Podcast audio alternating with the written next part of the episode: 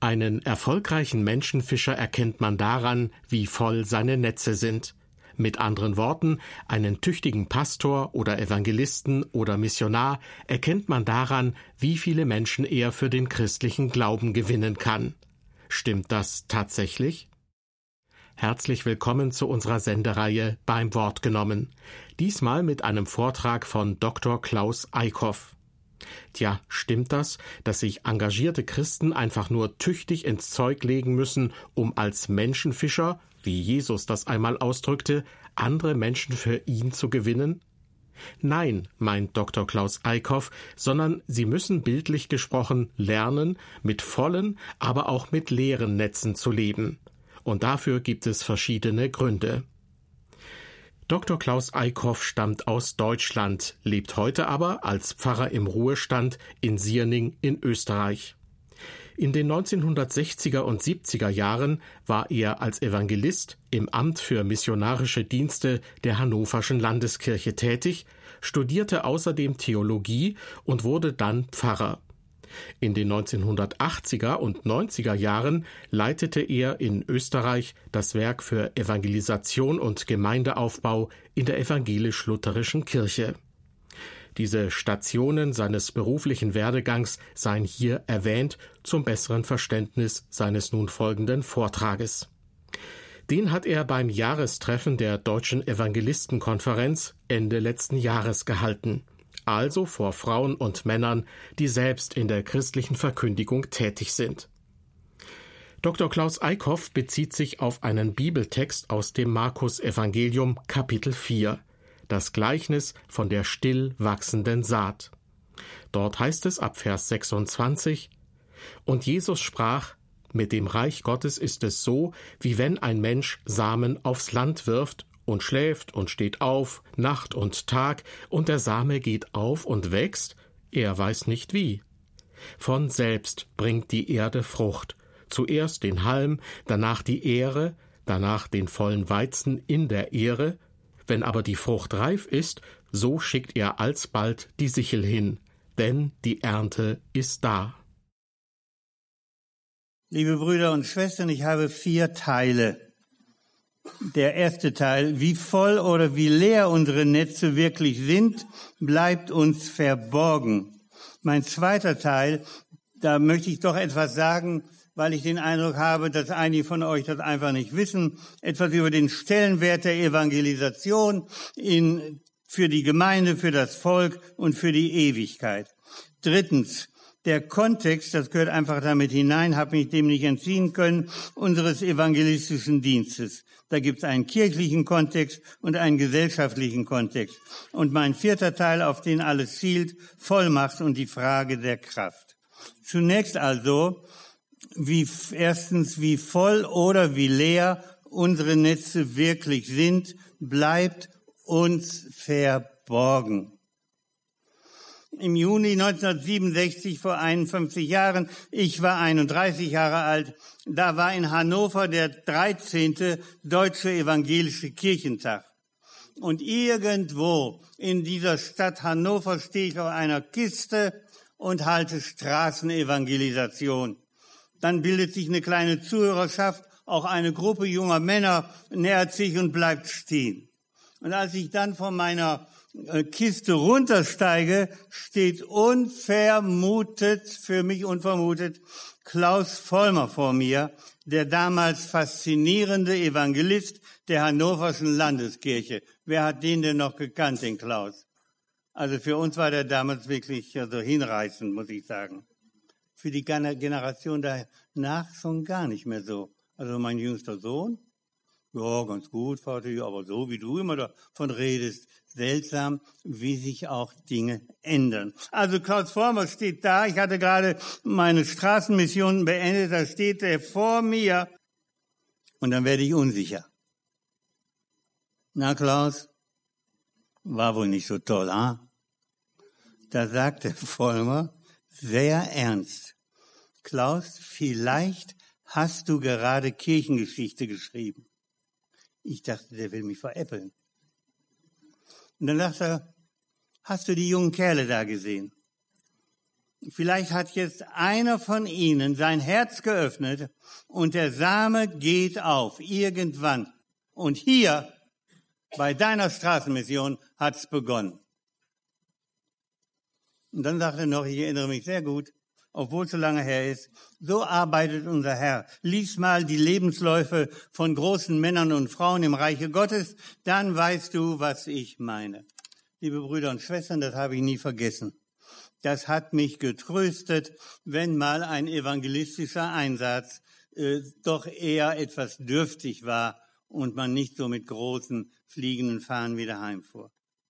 Wir erfahren wenig darüber, wie voll und wie leer unsere Netze sind. Im November 1971, da hatte ich eine Jugendevangelisation in Bielefeld vom CVM damals veranstaltet. Da gibt es ein Haus des Handwerks, da gab es einen sehr großen Saal. Und die, dieser CVM da, die haben die ganze Stadt plakatiert. Ich stieg damals aus dem Zug und auf dem Bahnhof waren Plakate und die nannten das Ganze Heaven In. So, diese englischen Ausdrücke waren damals in, nicht? Also Heaven In haben die das genannt. Und äh, da erinnere ich mich an einige junge Kerle, also einer besonders, und mit dem hatte ich hinterher noch mehr zu tun, über den, über Hermann Heuer, das war damals, damals der CVM-Sekretär, deswegen kann ich mich noch sehr gut an ihn erinnern. Also, äh, einer der jungen Kerle, der war so ein bisschen schmuddelig, also seine Fingernägel, das waren so, so Trauerränder, sagten wir so, nicht? Also die waren schon lange nicht mehr so richtig sauber gemacht wurden. Aber der Kerl war von Jesus ergriffen, der kam zu mir, wir redeten und dann wollte er sich bekehren. Ja, was soll ich denn jetzt machen? Habe ich gesagt, sag dem Herrn Jesus, dass du ihm dankst und dass du ihm gehören willst. Und dann hat er seine Fingernägel gefaltet, hätte ich jetzt fast gesagt. hat er seine Hände gefaltet und, und sein Gebet, ich habe es nie vergessen, da hat er gebetet, Herr Jesus, das ist ein dickes Ei, dass du für mich gestorben bist. Und dann, ich danke dich, ich danke dich. Du, das kam so aus dem tiefsten Herzen. Und der Herr Jesus hat seine Fehler da nicht korrigiert. So ist unser Herr Jesus. Dann bei derselben Veranstaltungsreihe hatte ich das Thema Revolution vom Zorn der jungen Leute. Nochmal 1971, 68 war noch nicht weit weg. Vom Revolution vom Zorn der jungen Leute. Da kommt kurz bevor es losgeht eine Gruppe langhaariger Typen rein und einer, der hatte so eine prall gefüllte Aktentasche bei sich unterm Arm. So, ich halte meinen Vortrag und dann kommt der mit der Aktentasche auf mich zu und äh, zum Schluss und zeigt mir seine Aktentasche, macht sie auf und sagt, alles Flugzettel gegen Ihren Vortrag. Die wollte ich nach fünf Minuten, wollten wir nach fünf Minuten verteilen und den Laden hier aufliegen lassen. Und dann, dann habe ich total vergessen.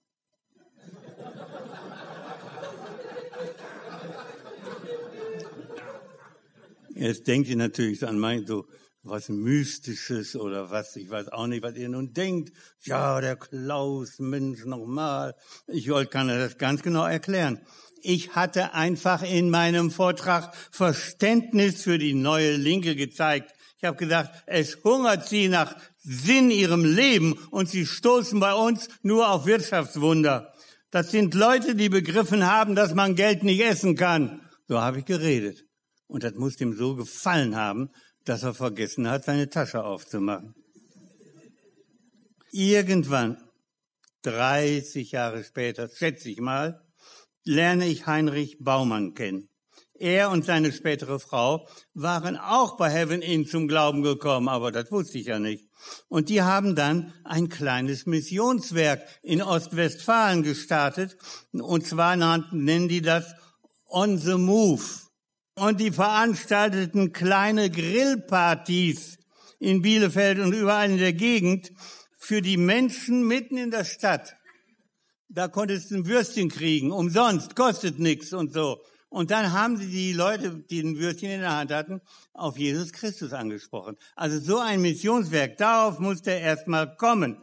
Das ist eine tolle Sache. Und das hat er mir erzählt. Ich habe das ja nicht gewusst und habe mich natürlich sehr gefreut. Nochmal, Jahrzehnt später, lässt mich ein Theologieprofessor wissen, er sei damals als junger Schüler bei Heaven Inn gewesen und zum Glauben gekommen. Professor Dr. Michael Herbst. Der hat da gesessen. Als 16-, 17-Jähriger, ich wusste ja von nichts. Und der hat dann jetzt an seiner Uni ein Institut für Evangelisation entwickelt. Der will also auch, dass noch Leute zum Glauben kommen. Der ist also nicht so abgefahren auf die historisch-kritische Forschung, sondern auf den Herrn Jesus, der möchte, dass Menschen in den Himmel kommen. Also, mein Thema heißt das Leben des Evangelisten mit vollen und leeren Netzen. Liebe Brüder und Schwestern, wir kriegen es oft nicht mit und wohl erst in der Ewigkeit, was in unseren Netzen wirklich gewesen ist.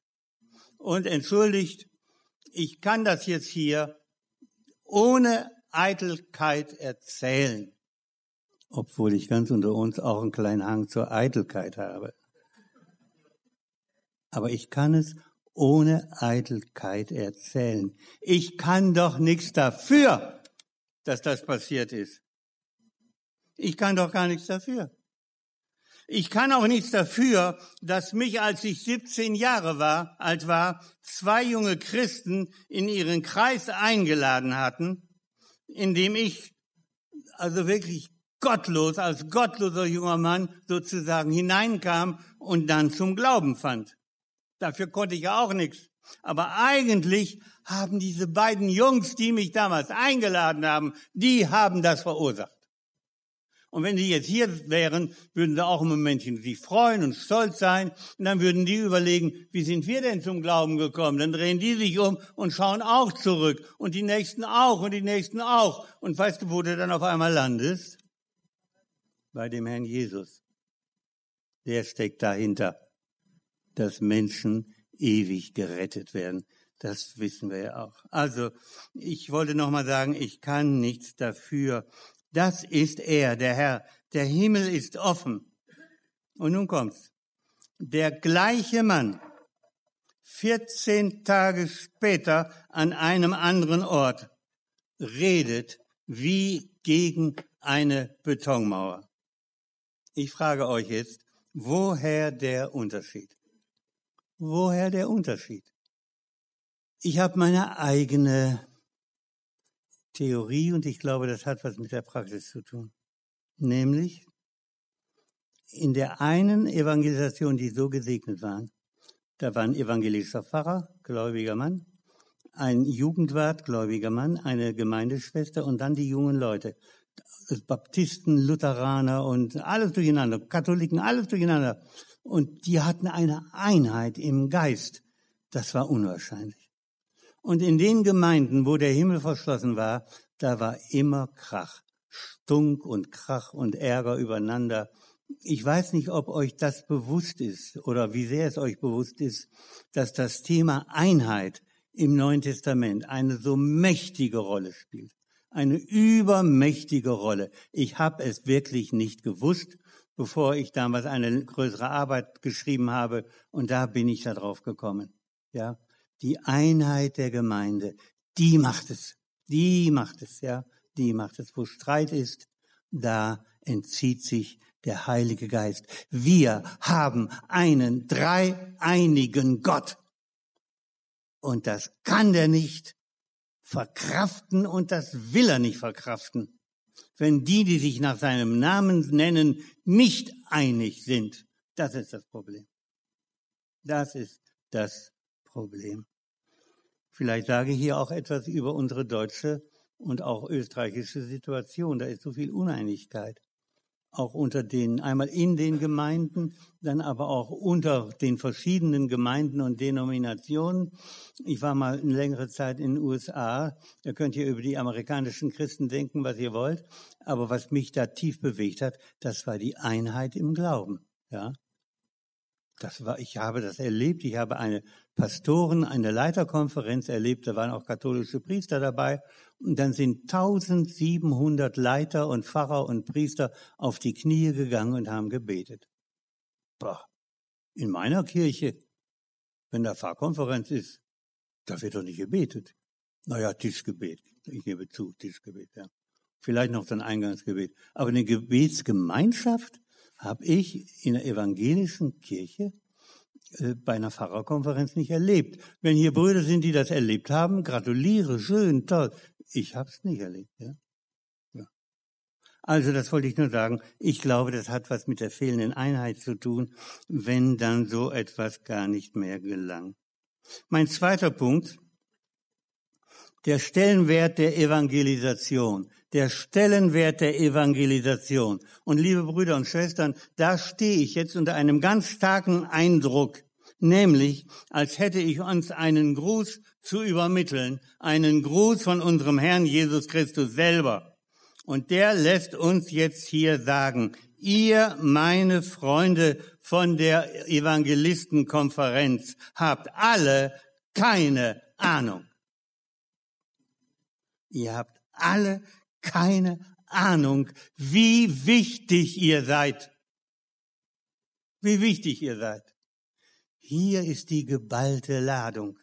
Das ist unbegreiflich, wie wichtig wir sind. Evangelistischer Dienst, der ist derart hautnah am Herzschlag der Ewigkeit, dass niemand ermessen kann, was das bedeutet. Der Evangelist handelt als Bote Jesu und als Glied der Gemeinde Jesu Christi hier auf Erden. Und dieser Dienst, liebe Brüder und Schwestern, ist nicht ein wichtiger Dienst unter anderen wichtigen Diensten der Christenheit, sondern evangelistischer Dienst beschreibt die Kernkompetenz der Gemeinde Jesu. Die DNA der Kirche Jesu Christi auf Erden. Evangelistischer Dienst ist Jesu glühende Retterliebe in Aktion. Von glühender Retterliebe getrieben kommt Jesus in die Welt und aus glühender Retterliebe geht er für diese Welt ans Kreuz und dann die Auferstehung. Ostern ist die Öffnung der Sendung Jesu hin zur Welt. Wie mich der Vater gesandt hat, so sende ich euch in die Welt. Aus glühender Retterliebe sendet er uns dasselbe zu tun, was er tat, suchen und retten, was verloren ist. Und ihr Lieben, um irgendetwas anderes kann es in seiner Nachfolge substanziell nicht gehen. Paulus weiß von dem, der will, dass alle Menschen gerettet werden und zur Erkenntnis der Wahrheit kommen. Ihr Lieben, klarer geht es nicht. Anderes Wort Jesu. Es ist Freude bei den Engeln, wenn ein Sünder umkehrt zu Gott die einzigen Leute in der Welt, die von der Liebe Gottes zu den Sündern wissen, sind die Christen. Darum ist Gemeinde Jesu missionarisch. Sie ist es in der Doppelgestalt als Missionsstation und als Missionsmannschaft. Ich möchte einfach kurz mal sagen. Gemeinde, also Missionsstation, Station das ist die Gemeinde als umfriedeter Raum, als Diakonie, als soziales Handeln, als Lehre, Seelsorge, Zuwendung, Geborgenheit. Das ist die diakonische Nächstenliebe. Aber Missionsmannschaft, nochmal, das war Missionsstation, aber Missionsmannschaft, da ist die Gemeinde Botschafterin. Sie ruft die Menschen jenseits der Mauern der Kirche zu Jesus Christus. Das ist die evangelistische Nächstenliebe. Mission ist beides. Diakonie und Evangelisation. Diakonische Hilfe leisten auch Menschen, die keine Christen sind. Ich denke ans Rote Kreuz oder so, oder auch Muslime, die können alle diakonische Dienste leisten. Natürlich können sie das. Evangelisieren jedoch können nur die Christen. Darum ist dieser besondere Dienst an den Verlorenen, seien sie in Lumpen gekleidet oder in Seide, das Einzigartige, das Besondere, das Unverwechselbare der Kirche Jesu Christi oder einer jeden Gemeinde. Evangelisieren vermag niemand anders in der Welt als allein die Gemeinschaft der Heiligen.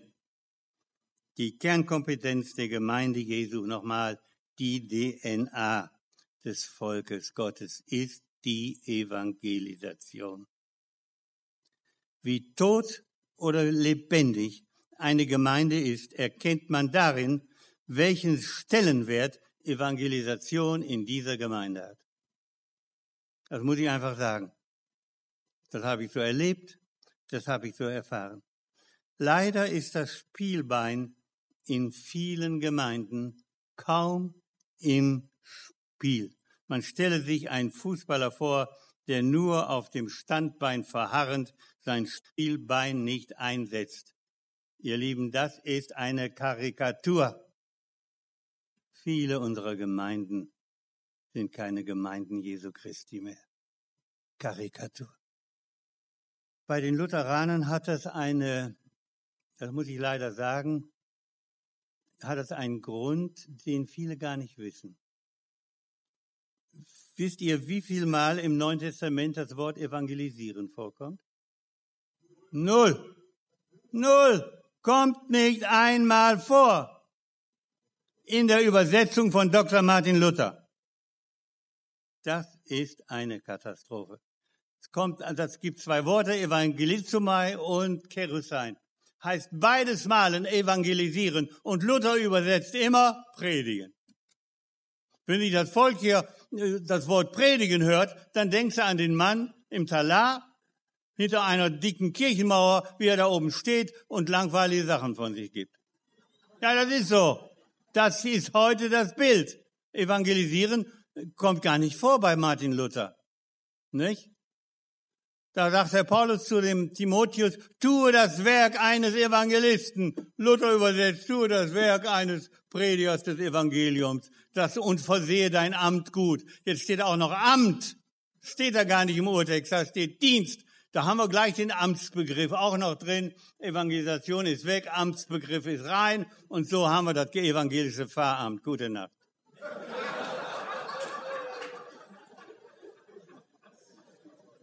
liebe Brüder und Schwestern, ihr lacht an der verkehrten Stelle. Es ist eigentlich, es ist eigentlich eine Tragik. Eine große, große Tragik. Und meine Pfarrerkollegen, die können alle Griechisch. Da musst du nur reinschauen. Dann würdest du das erkennen, dass das ja gar nicht stimmt, dass Evangelisation oder Evangelisieren 120 Mal vorkommt, ja. Fahrt mal in fremde Länder und geht da mal zu den Lutheranern die aber kein Deutsch haben, die also nicht die lutherische Übersetzung haben, die haben da immer evangelisieren stehen. Und darum evangelisieren die auch ganz anders. Hochinteressant, das einmal festzustellen und das einmal zu begreifen. Also, ich sagte, das sei die Kernkompetenz. Eine Gemeinde, die sich ihrer Kernkompetenz stellt, löst Freude aus auf Erden und bei den Engeln. Die freuen sich nämlich normal über einen jeden Sünder, der Buße tut, der sich zu Jesus bekehrt. In der Bekehrung der Verlorenen, das wissen wir doch, da wird die Liebe Jesu ausgegossen in die Herzen. Und das hat doch allerhöchste soziale Auswirkungen. Gollwitzer hat ein Buch geschrieben mit dem Titel Veränderung im Diesseits. Ich habe das erlebt damals in Bielefeld. Da habe ich einen jungen Mann kennengelernt, der war nun, der spottete über alles und sagte, ja, ich habe auch mein Glaubensbekenntnis, sagte er. Äh, und das heißt, wenn meine Brieftasche voll ist, geht's mir gut und wenn sie leer ist, geht's mir schlecht. und dann ist er Christ geworden.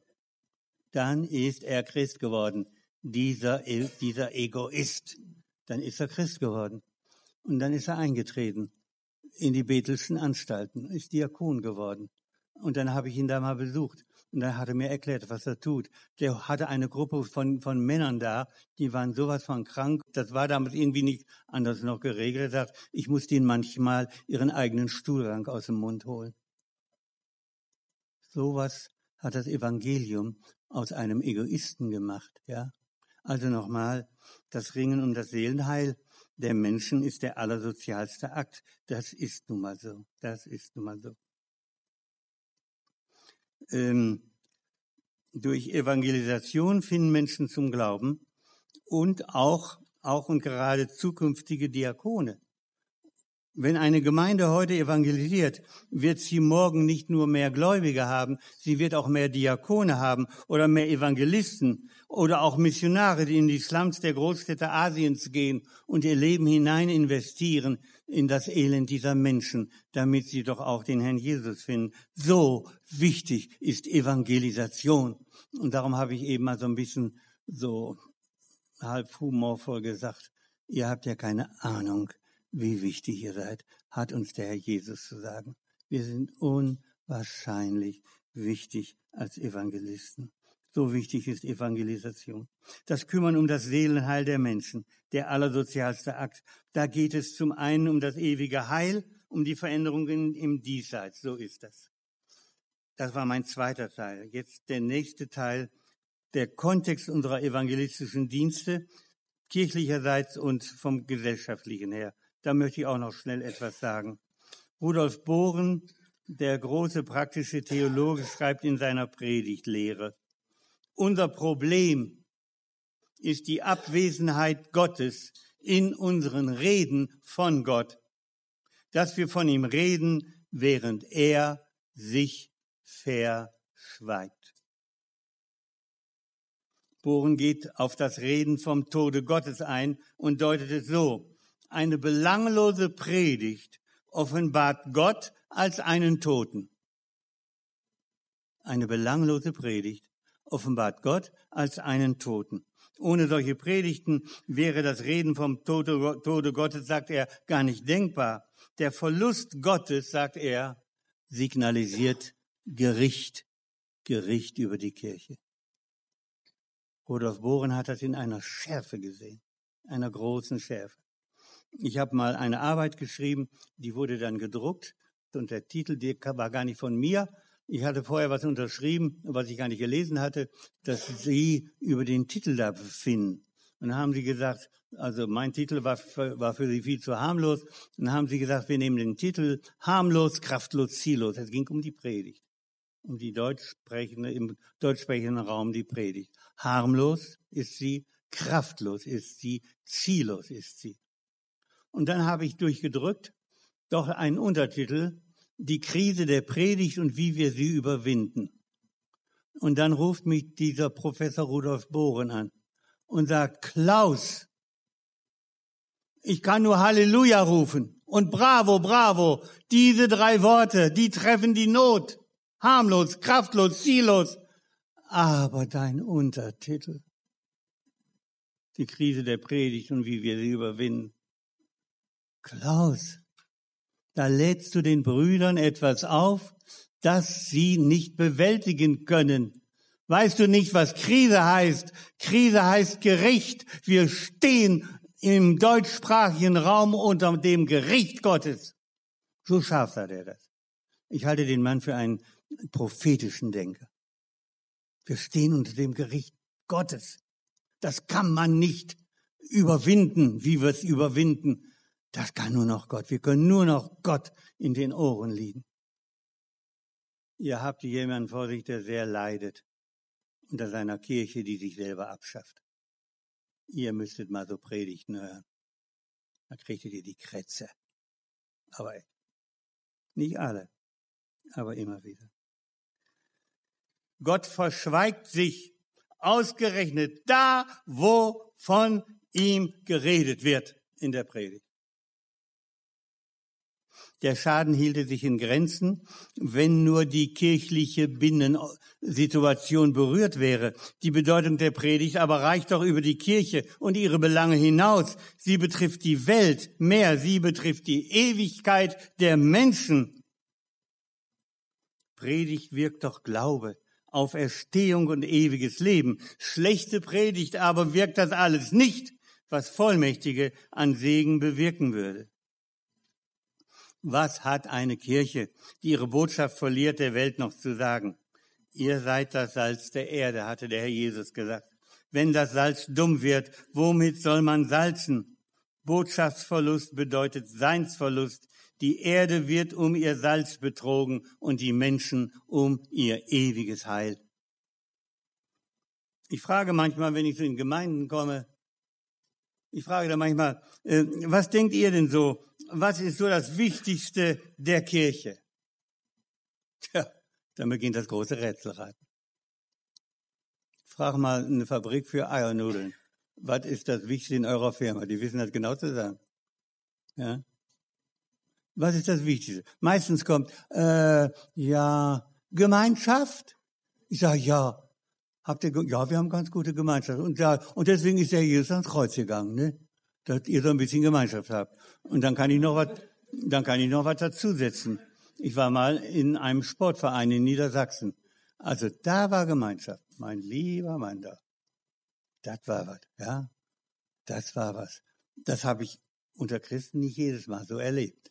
Nicht jedes Mal. Also, was ist das Wichtigste der Kirche? Frage ist, und Sie wissen es nicht.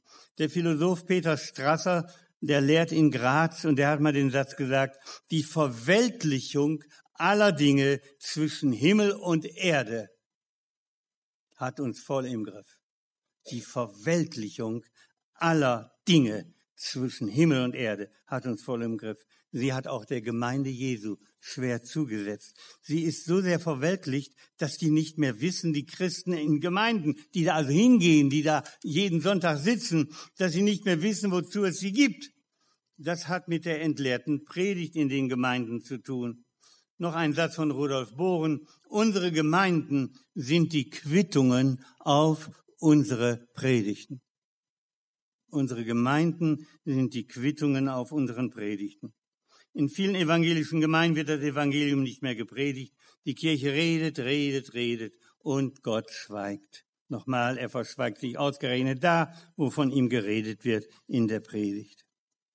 In der Verabsolutierung der historischen Kritik wird denen, die predigen, das Wort genommen.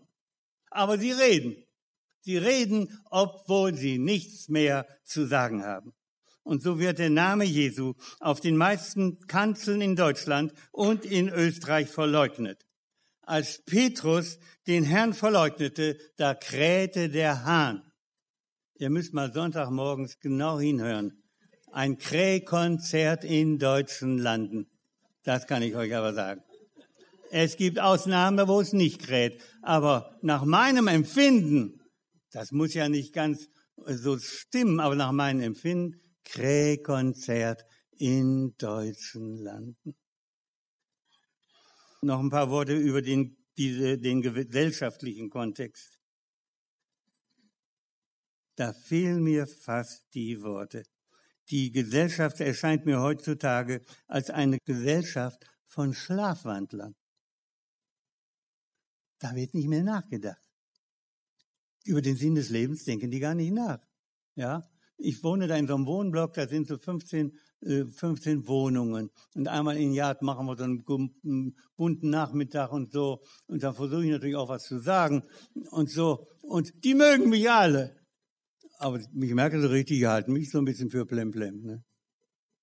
Klaus, netter Kerl, aber der da mit seinem Jesus, ach ja, der kleine Kerl da. Ne? Ja. Das ist ganz schwer, an die ranzukommen. Ganz, ganz schwer. Wir sind umgeben von Nachtwandlern, die im Halbschlaf über das Dach des Daseins balancieren. Von der Wirklichkeit der Wahrheit sind die Nachtwandler in ihrem Trancezustand abgeschnitten. Von der Wirklichkeit der Wahrheit vernehmen die nichts mehr. Sie balancieren am Abgrund, hart am Abgrund. Die Gesellschaft, in der wir leben, tut so, als ob es Gott nicht gäbe. Man tanzt im Blick auf die Gottesfrage wahrnehmungslos, ahnungslos durchs Dasein. Und uns ist aufgetragen, sie zu erwecken, aufzuwecken. Jedoch sie brutal mit unserer Botschaft zu konfrontieren, lässt sie vielleicht abstürzen. Das wollen wir ja auch nicht. Und darum ist uns aufgetragen, ihnen die Wahrheit in Liebe zu sagen. Ich schimpfe nicht auf die Ungläubigen, ich schimpfe nicht auf die Esoteriker, ich schimpfe nicht auf die Atheisten, aber ich versuche liebevoll mit ihnen ins Gespräch zu kommen. Ich verstehe die Leute, die in dieser gefühlskalten Zeit zur Esoterik neigen. Unsere Gesellschaft, die den Konsum vergöttert, stopft die Menschen voll, aber lässt sie unerfüllt zurück, vollgestopft und unausgefüllt. So ist das in der Gesellschaft. Was suchen die Menschen in der Esoterik? Bewältigung von Zukunftsängsten, Lebenshilfe, Lebenssinn, spirituelle Erfüllung. Sie suchen Heilung für Leben, für Leib und Seele und sie suchen nach der Wahrheit, weil sie die in der Kirche nicht mehr finden. So, das war jetzt drittens der Kontext unseres evangelistischen Dienstes, gesellschaftlich und kirchlich. Und nun möchte ich doch noch etwas sagen, Vollmacht und die Frage der Kraft. Wenn Prediger Vollmacht haben, schließt sich der Himmel auf. Kräfte der Ewigkeit dringen in die Versammlung. da verkündigt jemand den Sohn Gottes und auf einmal erfahren die Menschen, er ist da. Er ist da. Das ist ja der, das ist ja der hebräische Name Yahweh, heißt ja eigentlich, Luther hat ein bisschen kompliziert übersetzt, ich bin der, ich bin, der ich bin und ich werde sein, der ich sein werde. Man kann das ganz schlicht übersetzen und so ist das gemeint. Der Name Gottes heißt, ich bin da. Ich bin da. Er ist jetzt hier. Er ist da. Ob du es glaubst oder nicht, ob du spürst oder nicht. Er ist da. Er schenkt, was sein Wort sagt und wovon es redet, das geschieht. Menschen, das ist Vollmacht. Menschen kommen mit Sünden beladen, beugen sich und gehen befreit davon. Jesus hat mal gesagt zu den Jüngern, ihr seid schon rein um der Rede willen, die ich zu euch geredet, der Worte willen, die ich zu euch geredet habe. Also die haben nicht nur eine Predigt über die Rechtfertigung vernommen, die haben ihre Rechtfertigung unter der Verkündigung erfahren. Wir brauchen keine Evangelisten, die nur gut reden können, sondern die gut schweigen können. Schweigen vor Gott und hören auf sein Wort. Wer die Stille sucht, vernimmt Gott am ehesten. Was euch gesagt wird in das Ohr, das predigt auf den Dächern. So legt es Jesus den Jüngern ans Herz. Wer Gottes leise Stimme hört, hat etwas zu sagen. Kraft gewinnt, wer sich im Schweigen übt. Schweigen, sagt Gertrud von Lefort, Schweigen, sagt sie, ist die Sprache der Ewigkeit. Meine erste Frau Renate war gestorben. 2011. Und jetzt stehst du da.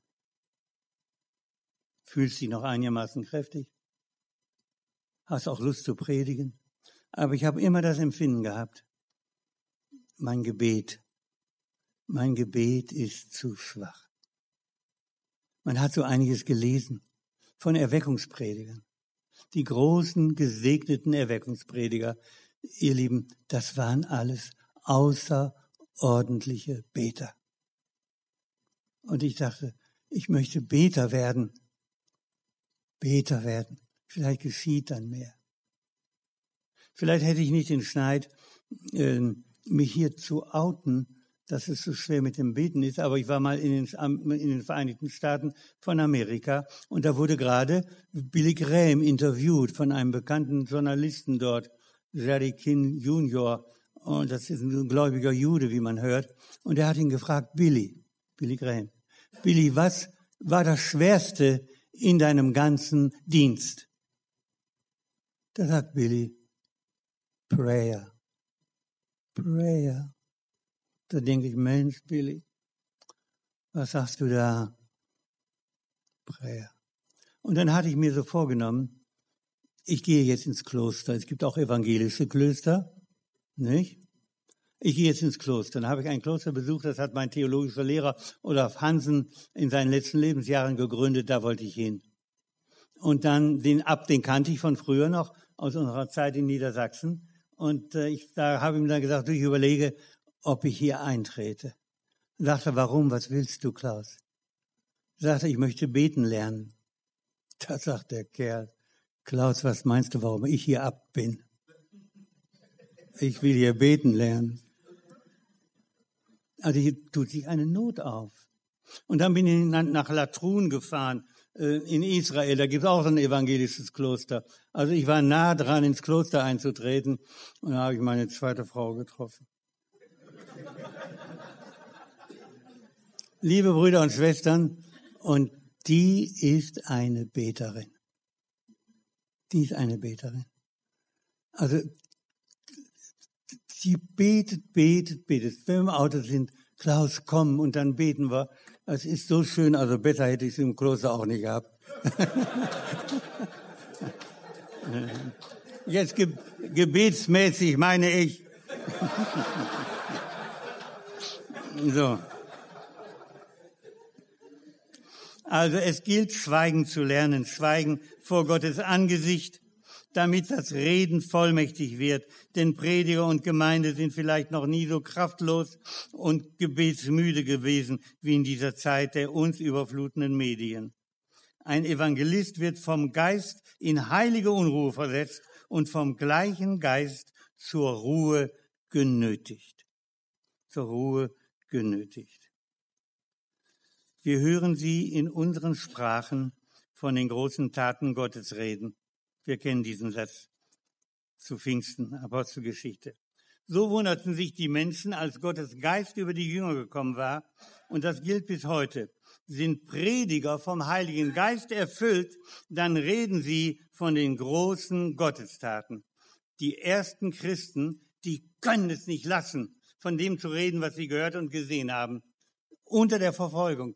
Sie können es nicht lassen. Hingerissen sind sie, gefangen genommen. Sie haben ein Feuer entfahren, das sie entzündet hat. Trunken vor Freude sind sie und leidensbereit bis zur Hingabe des Lebens. Nichts ist angedacht oder angelernt, eingepaukt, nachgeplappert, aus Büchern angeeignet, am Schreibtisch ergrübelt, memoriert, abgefragt, aufgesagt. Nein, hier sind Zeugen, lebendige Zeugen. Hier predigen Ergriffene, sie sind betroffen, Herzen sprechen, Gefühle brechen sich Bahn. Weisheit breitet sich aus, kein kalter Intellektualismus. Was wir gesehen und gehört haben, das verkündigen wir euch. Glaube aus erster Hand. Und die Hörer, die geben ein einmütiges Echo. Wir hören sie in unseren Sprachen von den großen Taten Gottes reden. Von den großen Taten Gottes reden. Das hatte sich ihnen eingeprägt. Nicht wie schlecht die Welt da steht, erfahren sie von den Freudenboten, sondern wie gut Gott ist, seine großen Taten. Und die verstanden alles und vor allen Dingen, die haben sich von Gott verstanden gefühlt. Liebe Brüder und Schwestern, lasst uns beim Predigen und Evangelisieren auf diesen Cantus Firmus achten, die alles tragende Melodie, die großen Taten Gottes von der biblischen Partitur geht Jubel aus, Gotteslob. Das soll unsere Botschaft ausposaunen. Das Loblied Gottes auf Erden und das setzt sich im Himmel fort, stimmt ein in den Lobgesang der oberen Schar. Gemeinde derart auf die Ewigkeit gerichtet, wird zum Ort der Gottesbegegnung auf Erden. Wir ahnen, was Vollmacht sein könnte. Menschen werden in das Paradies geführt. Sie kommen der Ewigkeit nahe und die Ewigkeit naht sich ihnen. Vollmacht vergegenwärtigt den Ewigen. Wenn Prediger Vollmacht haben, schließt sich der Himmel auf. Kräfte der Ewigkeit dringen in die Versammlung. Da verkündigt jemand den Sohn Gottes und plötzlich erfahren die Menschen, er ist da. Er schenkt, was sein Wort sagt wovon es redet, das geschieht. Das nahe gekommene Himmelreich ist nicht bloß Gegenstand, sondern Gegenwart. Liebe Brüder und Schwestern, das haben wir nicht in der Hand, aber vielleicht haben wir es auf den Knien. Wir hatten in Niedersachsen einen Erweckungsprediger, Louis Harms. Louis Harms hat in zehn Jahren eine ganz große niedersächsische Landschaft verändert. Durch seine Predigten. Nach zehn Jahren starb er. Und dann berichtet, und das schreibt später sein Bruder über seinen verstorbenen Bruder, dann berichtet der Totenwäscher, der den Leichnam gewaschen hat. Der Pastor Harms hatte eine dicke Hornhaut auf den Knien. Er selber hatte gesagt, er mache seine Predigten immer nur kniend. Es geht nicht um die Hornhaut, es geht um das, was sie sagt. Um das, was sie sagt. In dieser gebetsarmen Zeit, wenn wir das wieder ein bisschen mehr leben könnten, erleben könnten, mehr Zeit für die Stille, mehr Zeit fürs Gebet. Leben mit vollen und leeren Netzen. Sie hörten einen Vortrag von Dr. Klaus Eickhoff, Pfarrer im Ruhestand aus Sierning in Österreich. Er hat diesen Vortrag Ende letzten Jahres gehalten beim Jahrestreffen der Deutschen Evangelistenkonferenz. Wenn Sie einen Teil dieses Vortrags verpasst haben oder ihn weiterempfehlen möchten, dann werden Sie in unserer Audiothek fündig auf www.irfplus.de sowie über unsere kostenlose Smartphone-App. Die nächste Ausgabe der Sendereihe beim Wort genommen gibt es heute in einer Woche. Dann erwartet Sie eine weitere Folge aus der Sendereihe Gekreuzte Wege von Dr. Hans-Jörg Bräumer. Schon jetzt herzliche Einladung dazu.